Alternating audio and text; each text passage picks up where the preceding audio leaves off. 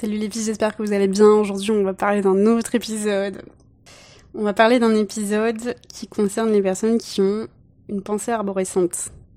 Je sais pas si ça vous parle, mais en tout cas pour euh, vous rappeler rapidement ce que c'est, c'est qu'on a y a deux modes de pensée distincts.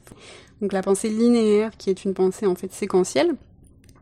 Et euh, c'est ce qu'on appelle plutôt les personnes, euh, bah, les cerveaux gauches. Alors j'aime pas ce mot, mais en fait c'est parce qu'on sollicite tout simplement en fait euh, bah, l'hémisphère gauche de notre cerveau. Et en fait c'est des personnes qui vont plutôt avoir tendance à euh, se baser sur des faits rationnels, des faits logiques, et qui en fait sont des personnes qui savent très bien structurer un discours. Et qui en fait savent très bien dérouler ce fil conducteur. En fait, pour eux, c'est facile de, structurer les choses et d'expliquer leur raisonnement facilement. Donc, à l'opposé de ça, vous avez les personnes euh, qui ont une pensée arborée, enfin dite arborescente. Donc, euh, bah, j'en fais partie. donc, c'est pour ça que j'aime bien ce sujet donc qui en fait vont plutôt solliciter donc leur euh, leur hémisphère droit et c'est des personnes qui vont plutôt avoir tendance à avoir une pensée plutôt créative. En fait, c'est plutôt une pensée euh, foisonnante. En fait, on appelle ça en cerveau, pas tout simplement pour, en cerveau, en réseau. et en fait, pourquoi on appelle ça comme ça? Tout simplement parce que en fait, on a en fait cette facilité à faire des connexions entre différents sujets qui n'ont rien à voir en fait. Et quand on fait ça, qu'est-ce qui nous arrive les trois quarts du temps? Ben, C'est qu'en fait, on, on, à force de faire des associations, des associations et des associations entre associations et encore entre associations, eh bien, on se perd dans nos pensées et en fait, on traite, euh, on traite une quantité de pensées euh, phénoménale et on a un débit de pensée extrêmement rapide puisqu'en fait, toutes ces pensées, euh, vous, doutez bien, elles nous arrivent pas les unes après les autres, hein, elles nous arrivent tout en même temps. Donc c'est ça qui nous permet en fait d'avoir des super bonnes idées parfois qui peuvent être vraiment très originales et très intéressantes parce que on a cette capacité créative qui est un petit peu décuplée, mais en même temps, les trois quarts du temps, on a mal au crâne, euh, on dort pas bien, on fait des insomnies, hein. Bonjour la team insomnie, si vous êtes là. Euh, c'est un peu le bordel, et euh, en plus, ça nous crée un petit peu d'anxiété parce qu'on sent qu'on a du mal à organiser ses pensées c'est en fait ça nous arrive d'un coup et on, on sent qu'il y a plein de choses intéressantes qui arrivent, mais comme on n'arrive pas à les structurer, eh ben ça nous crée de l'angoisse par rapport à ça parce qu'on se dit mais comment je vais réussir à l'exprimer en fait concrètement si, si j'arrive pas à mettre de l'ordre là-dedans? Et, et, donc c'est bien ça notre problème, c'est qu'on a du on a du coup beaucoup tendance à s'éparpiller et en fait à aller dans tous les sens et parfois quand on, raconte quelque chose, une histoire, et eh ben on a du mal à, aller du point A au point B. Hein, on passe par dix mille petits chemins et alentours euh, entre temps. Donc aujourd'hui, j'aimerais qu'on parle de comment faire pour euh, bah, comment faire pour si tu es sur le web et que tu as besoin de créer du contenu et donc partager ton expertise, bah tu es amené à créer du contenu malheureusement, enfin heureusement et malheureusement. et donc il va falloir que tu passes par ce stade d'organisation de, tes pensées, sinon bah, ça va être compliqué. Donc j'ai des petites méthodes à te partager. Donc la première, c'est si tu connais sur un sujet que tu connais.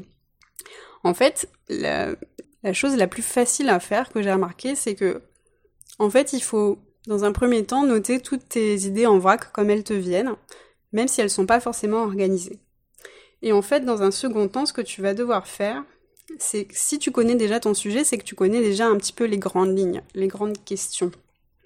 Tu vois, un petit peu comme si tu devais faire les grands chapitres. Et moi, je fais souvent ça. C'est-à-dire que je me dis, euh, voilà, un sujet que j'ai envie de traiter, je me mets une limite de euh, 5 points. Donc, intro, première idée, deuxième idée, troisième idée, quatrième idée, conclusion. Voilà. Donc, j'ai mes, j'ai mon déroulement. Donc, ça, c'est un plan normal. Hein, c'est ce qu'on a appris, euh, ce qu'on a appris au collège, au lycée. Voilà, je fais mes grandes lignes, j'ai mes grands chapitres. Et en fait, toutes mes idées là que j'ai rassemblées, là, qui sont arrivées là, euh, en pagaille, eh bien, je vais faire ce jeu, en fait. C'est un peu comme si tu devais ranger des choses dans des boîtes. Tu vois, chaque chapitre, bah, c'est une case, c'est une boîte. Et ben, tu vas venir, en fait, dispatcher tes idées que tu as eues et te dire, ah tiens, ça, ça va aller plutôt dans la boîte, dans ce chapitre-là, premier chapitre, deuxième chapitre, ou première idée, deuxième idée, troisième idée.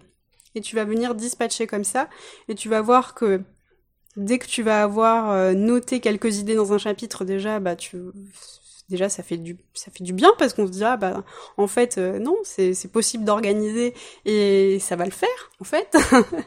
Et tu verras qu'une fois que tu auras trouvé euh, quelques idées eh bien forcément tu vas en trouver d'autres. Tu vas pouvoir enrichir davantage euh, ton premier chapitre ou ton deuxième chapitre ou ton troisième chapitre. Et donc c'est plus facile de construire comme ça que de se dire ah tiens ah non je sais pas du tout comment faire.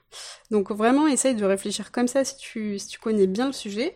Bon, il nous arrive aussi parfois de ne pas connaître euh, bah, le sujet qu'on souhaite aborder enfin en tout cas c'est un sujet qui nous intéresse mais on n'a peut-être pas beaucoup de connaissances là-dessus et eh bien en fait tout simplement ce que tu peux faire c'est aller sur YouTube tout simplement et je tape un petit peu, je regarde en fait ce que les autres personnes ont fait.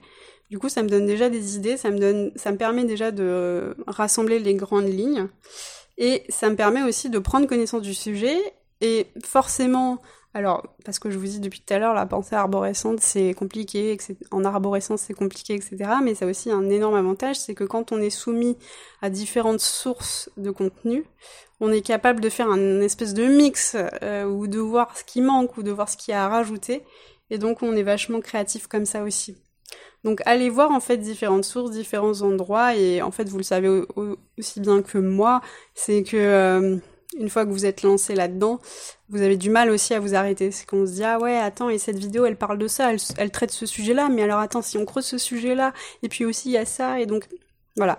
Donc là aussi, il faut se mettre une limite. Le mieux, c'est euh, de se dire, voilà, c'est de pas perdre trop de temps. C'est ça, en fait, notre, notre pain point un peu à nous. C'est faut pas basculer là-dedans et passer des heures à chercher. Non, c'est pas ce qu'on veut, parce que nous, on veut créer du contenu. On veut pas juste regarder des vidéos sur YouTube ou lire des articles ou euh, écouter des podcasts. C'est de se dire, voilà, peut-être que j'écoute, euh, bah, je sais pas, euh, deux, trois vidéos pour me faire une idée générale de, de, personnes qui, en tout cas, ont l'air calées sur ce sujet.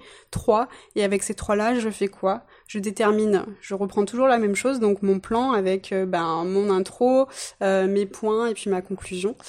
Et, et voilà, et je reprends le même système, c'est-à-dire que voilà, je fais mes gros chapitres et dans mes gros chapitres j'inclus quoi, et ensuite une fois que j'ai ça, bah, qu'est-ce que j'ai remarqué, qu'est-ce que je peux aller peaufiner, qu'est-ce que je peux rajouter, etc. pour moi ensuite faire tout ça à ma sauce et que ça fait quelque chose qui me ressemble et que j'arrive enfin à organiser mes pensées, que je perde pas trop de temps. Voilà, c'était la méthode en tout cas que j'utilise. J'espère que ça vous aidera et euh, je vous dis à très vite dans un prochain épisode.